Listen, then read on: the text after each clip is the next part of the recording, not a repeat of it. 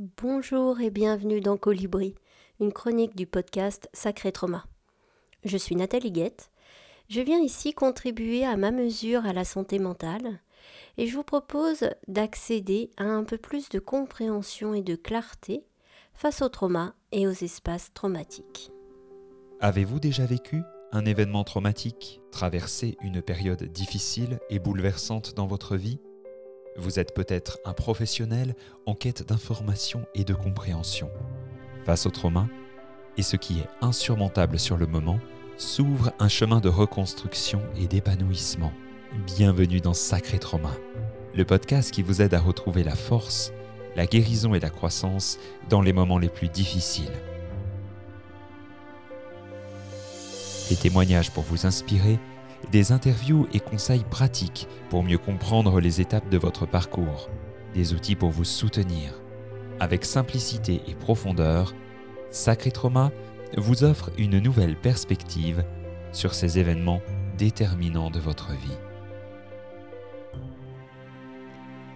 Aujourd'hui, le podcast, c'est euh, quand, pourquoi et qui consulter en cas de trauma.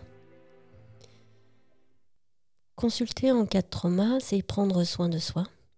Et pour prendre soin de moi, je peux me faire aider. L'idée de ce podcast m'est venue face à, face à l'errance euh, qu'on observe souvent chez les gens, l'errance en santé mentale.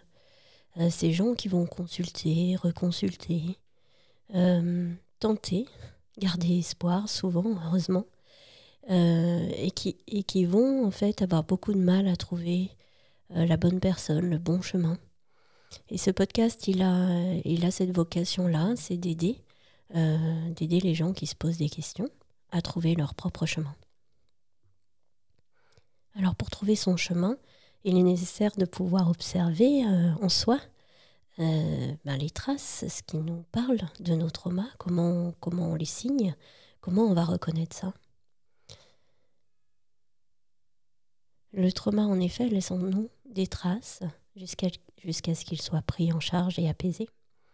Et ces signes de trauma, ils ressemblent à beaucoup de choses, des choses qu'on rencontre euh, relativement fréquemment, comme l'anxiété, comme l'incompréhension, l'incompréhension de soi, l'incompréhension de ce que l'on vit.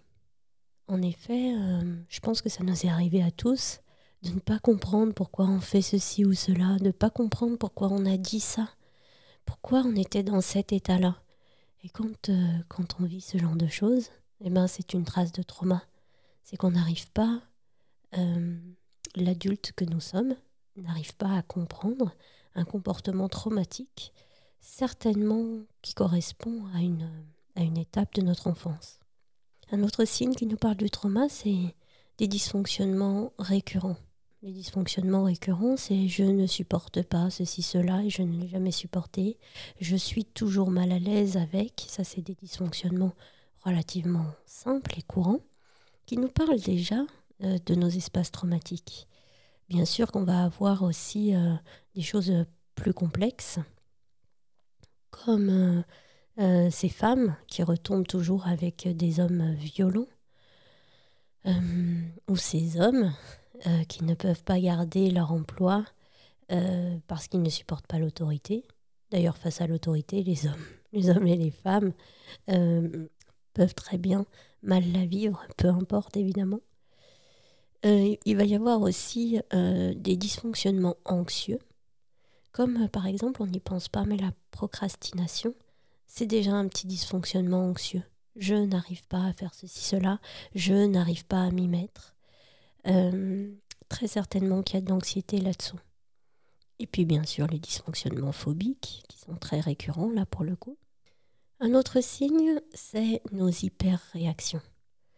On va avoir différents euh, sujets, différents euh, concepts qui vont nous mettre en hyperréaction. Alors les très connus, juste pour les citer, c'est le rejet ou l'abandon, je me sens très réactive quand je me sens rejetée. Par exemple, euh, j'arrive à la boulangerie, je dis bonjour et personne ne me répond. même pas la personne qui est derrière le comptoir. Je sens à l'intérieur de moi quelque chose de très inconfortable, qui s'énerve, qui s'agace et qui dit mais enfin euh, quand même c'est la moindre des choses, euh, voilà, ça s'agace un peu. Et ben en fait c'est une hyper réaction face au rejet et à l'abandon, comme si une partie de moi intérieure se sentait rejetée à travers cette non-réponse. Et du coup ben je, je me mets en hyper réaction alors que cette personne qui est ma boulangère ou les autres personnes dans la boulangerie n'ont aucun pouvoir de me rejeter ou de m'abandonner pour la bonne et simple raison que ces gens ne sont personne pour moi.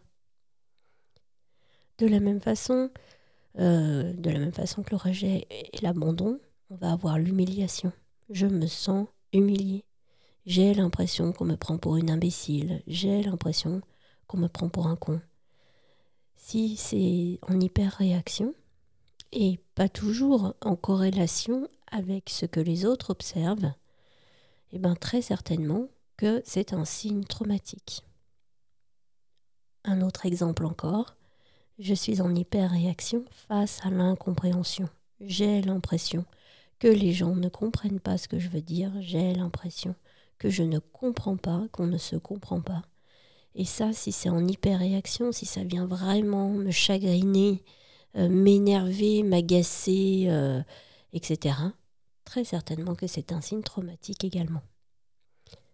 Les autres signes traumatiques qu'on va trouver assez fréquemment, c'est j'ai trop peu d'estime de moi-même et ou de confiance en moi, ou je me dis que sûrement que j'ai peut-être des petits problèmes, mais que ça sert à rien de consulter, ou encore que personne ne peut m'aider. En effet, euh, très souvent, dans les espaces traumatiques, on va trouver cette réflexion. Je me doute que oui, vu mon vécu, vu, euh, euh, vu mes hyper-réactions, vu ceci, vu cela, oui, peut-être que j'ai des traumas, mais de toute façon, personne ne pourra rien y faire et ça sert à rien de consulter. Ça aussi, c'est un signe traumatique. Alors, euh, maintenant qu'on a qu'on peut observer nos traumas à l'intérieur de nos vies, maintenant pourquoi consulter? Pour moi, nos traumas sont des boulets. Et ces boulets, ils sont attachés à notre corps, ils sont attachés à nous. Alors vous allez me dire, bon ben si c'est que ça, c'est pas très grave. Alors en effet, parfois c'est pas très grave et parfois c'est particulièrement invalidant. D'abord ces boulets, euh, ils sont accrochés à nous en permanence. Ils se sont accrochés à nous à un moment. Et depuis ce moment-là, on les traîne. Déjà, on peut comprendre, on peut se connecter à la pénibilité de porter, de tirer ces boulets chaque jour, à chaque instant, de les sentir, ça c'est les signes traumatiques, hein, de les sentir en nous, de les sentir dans notre vécu et de les sentir aussi dans nos relations ça peut, euh, ça peut en effet être quand même assez pesant. Et en dehors du, poids que ça constitue, il y a un autre phénomène qui s'ajoute à ça, c'est parce que l'on a des boulets attachés à nous, et eh bien figurez-vous qu'on peut avoir d'autres boulets qui vont s'attacher dessus. Et ça, c'est très, très fréquent. Chaque dysfonctionnement, c'est un petit boulet qui se rajoute sur l'axe du gros boulet qui s'est précédemment installé. Ça, c'est vraiment très important à prendre en compte pouvoir bien estimer à quel point on supporte nos traumas et à quel moment on, se dit que ça vaut peut-être le coup d'arrêter de tirer nos boulets. Et ce, ce moment-là, c'est souvent moi ce que j'appelle le seuil d'insupportabilité. C'est un moment où je me dis, bon, ça y est, ça y est, ça suffit, ça m'handicape trop, ça m'invalide trop, ça m'enchaîne trop, trop, ça me contraint trop, euh, ça m'épuise, je ne sais pas quel, quel est le mot qui va nous faire réagir. On atteint un seuil d'insupportabilité et c'est le moment généralement où on va consulter. Le pourquoi consulter également, c'est se libérer en effet de, de ces boulets et puis très souvent aussi, c'est de travailler sur l'axe antagoniste euh, c'est l'axe de l'estime de soi et de la confiance en soi. En effet, nos espaces traumatiques, c'est plutôt des axes euh, de peur. Et la peur, c'est à l'opposé de la confiance. Plus j'ai confiance, moins j'ai peur. Moins j'ai peur, plus j'ai confiance. Du coup, consulter, ça peut, ça peut avoir ces deux axes-là. J'ai envie de dire, peu importe euh, par lequel on commence. Généralement, en tout cas pour moi, euh, quand il y a, beaucoup de peur, beaucoup d'espace traumatique et peu de confiance ou d'estime de soi, je préfère commencer par la confiance et l'estime de soi, euh, de sorte à renforcer le, le, socle de base et pouvoir mieux travailler sur les peurs. Sinon, on allège d'abord les peurs et puis ensuite on travaille sur l'estime de soi et la confiance en soi. En tout cas, dans mon pourquoi consulter, je vois que je vais être dans un contexte d'observation. une observation qui est le premier pas de prendre soin de soi. J'observe mes dysfonctionnements, j'observe mes boulets, j'observe euh, ma capacité à être en confiance, en belle estime de moi-même. L'observation, c'est le premier pas de prendre soin. Et une fois de plus, pour prendre soin de moi, je peux me faire aider. Alors ensuite, qui consulter? Alors ça, en effet, c'est un vrai sujet. C'est un vrai sujet qu'on connaît beaucoup.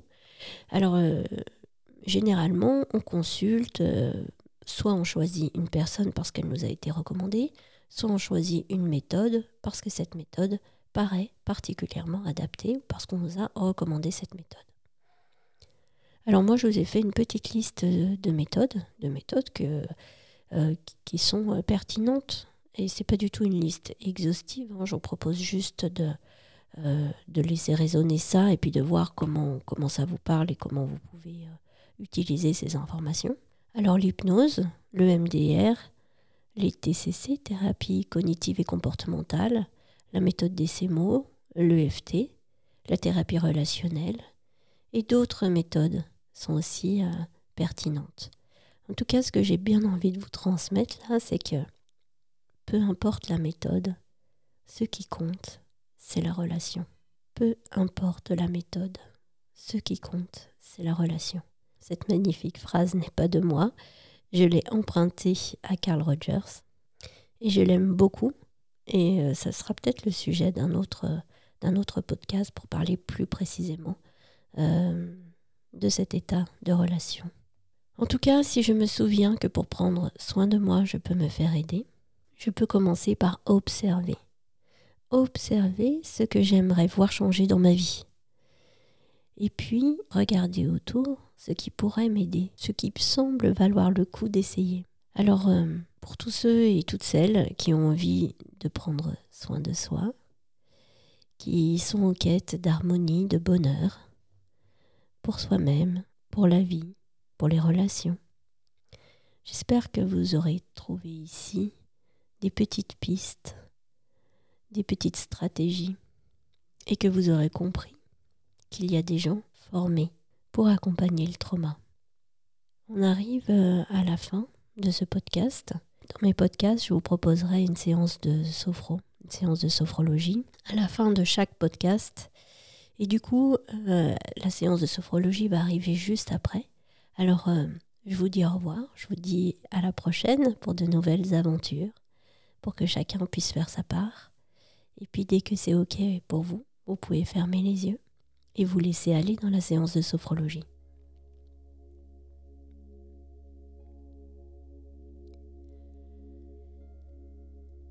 Aujourd'hui, cette petite séance va nous parler de notre propre thérapeute intérieur. Cet endroit à l'intérieur de nous qui s'occupe de notre santé de notre santé physique, de notre santé mentale.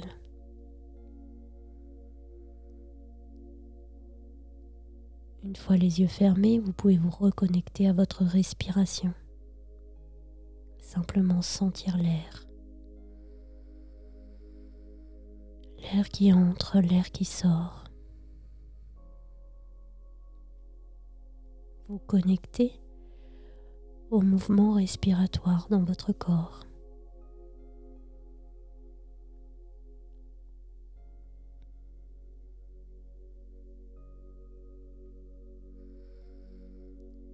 Puis je vous propose d'envisager cette partie-là de vous qui prend soin de vous, votre thérapeute intérieur.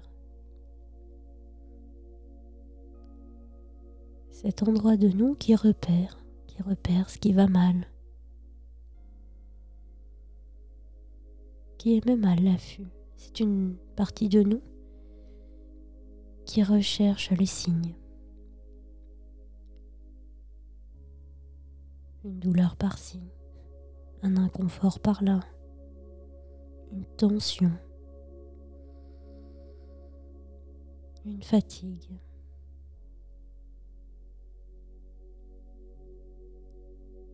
Ce thérapeute, il est d'abord diagnostique.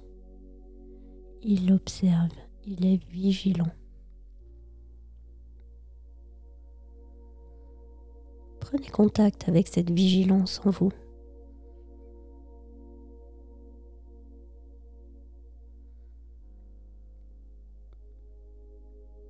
Prenez conscience que cette vigilance peut s'orienter sur vos inconforts psychologiques. autant que sur vos inconforts physiques.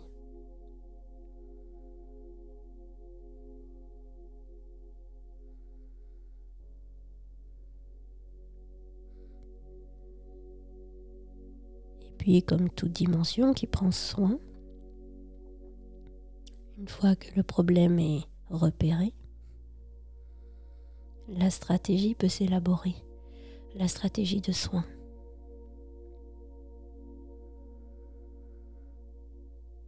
Écoutez ce thérapeute intérieur vous dire Ah, douleur lombaire, fais des étirements.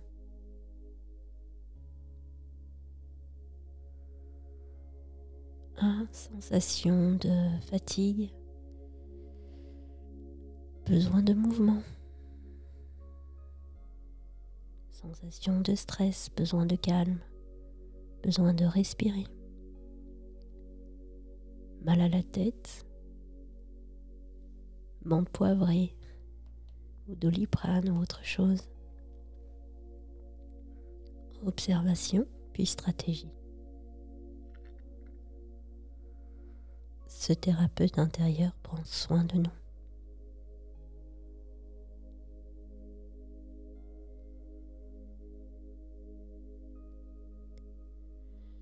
Et quand la stratégie préconisée par notre thérapeute intérieur n'est pas efficace, s'avère insuffisante, peu durable dans le temps. La plupart du temps, notre thérapeute intérieur nous propose d'aller visiter des ressources à l'extérieur de nous-mêmes. mal au dos, médecin, kiné, ostéo, fasciathérapeute, autre chose. S'ouvre alors à nous un éventail de propositions vers l'extérieur.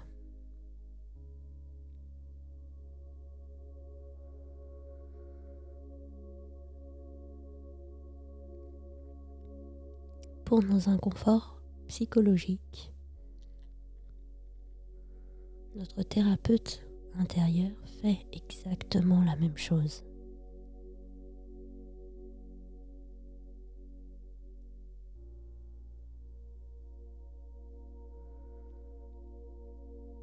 Je vous propose juste de l'écouter.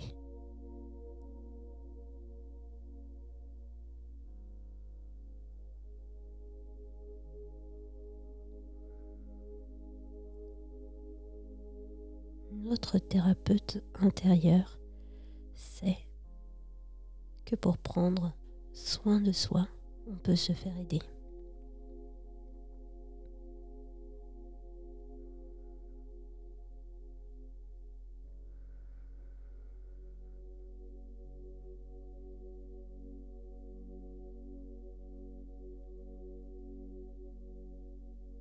Je vous propose tranquillement de terminer cette petite séance de sophrologie, peut-être de Restez dans la conscience de ce thérapeute intérieur, de cette dimension soignante à l'intérieur de nous.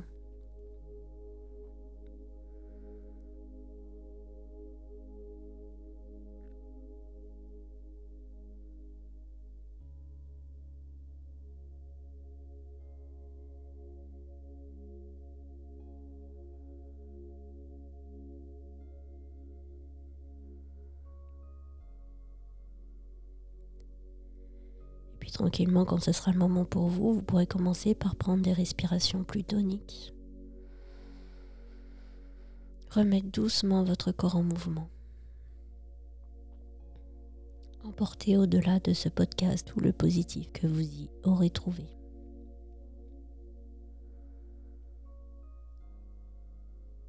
je vous propose peut-être de rester en relation avec votre thérapeute intérieur dans la gratitude.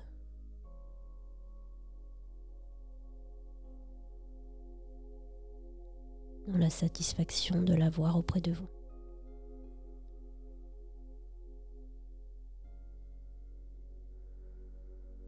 Quand ce sera le moment pour vous, vous pourrez réouvrir vos yeux et poursuivre les activités de votre journée.